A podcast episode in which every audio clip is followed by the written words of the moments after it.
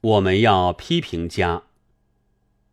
看大概的情形，我们这里得不到确凿的统计。从去年以来，挂着革命的招牌的创作小说的读者已经减少，出版界的趋势已在转向社会科学了。这不能不说是好现象。最初，青年的读者迷于广告式批评的符咒，以为读了革命的创作便有出路，自己和社会都可以得救，于是随手拈来，大口吞下。不料许多许多事并不是滋养品，是新袋子里的酸酒，红纸包里的烂肉。那结果是吃的胸口痒痒的，好像要呕吐。得了这种苦楚的教训之后，转而去求医于根本的、切实的社会科学，自然是一个正当的前进。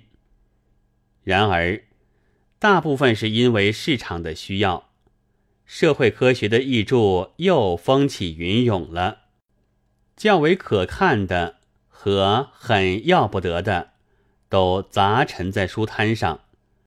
开始寻求正确的知识的读者们，已经在惶惑。然而新的批评家不开口，类似批评家之流便趁势一笔抹杀。阿猫阿狗，到这里，我们所需要的。就只得还是几个坚实的、明白的、真懂得社会科学及其文艺理论的批评家。批评家的发生，在中国已经好久了。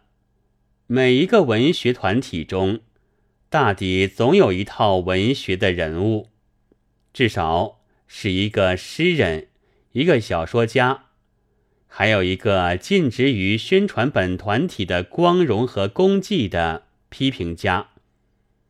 这些团体都说是志在改革，向旧的堡垒取攻势的，然而还在中途，就在旧的堡垒之下纷纷自己扭打起来，扭得大家乏力了，这才放开了手。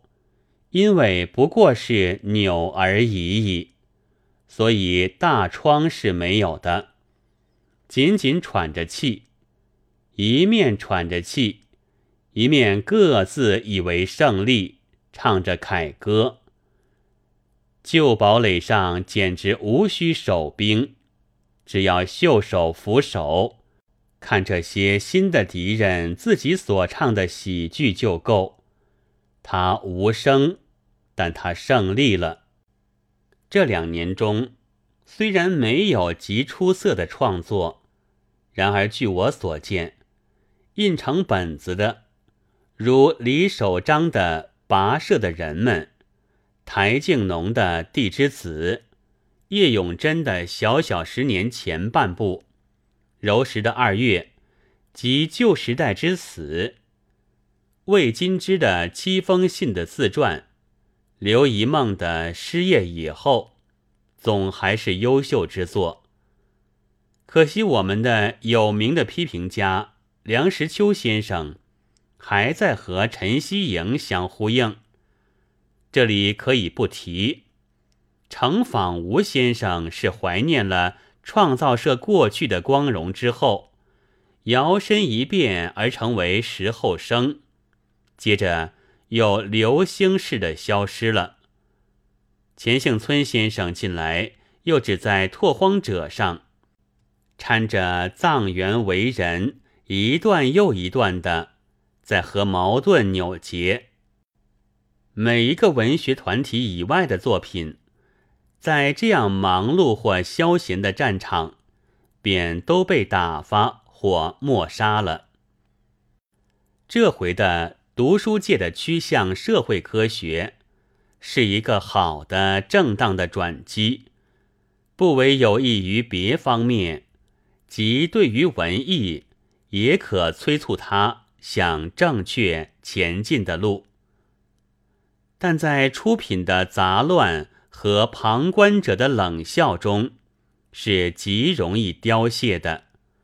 所以现在所首先需要的，也还是几个坚实的、明白的、真懂得社会科学及其文艺理论的批评家。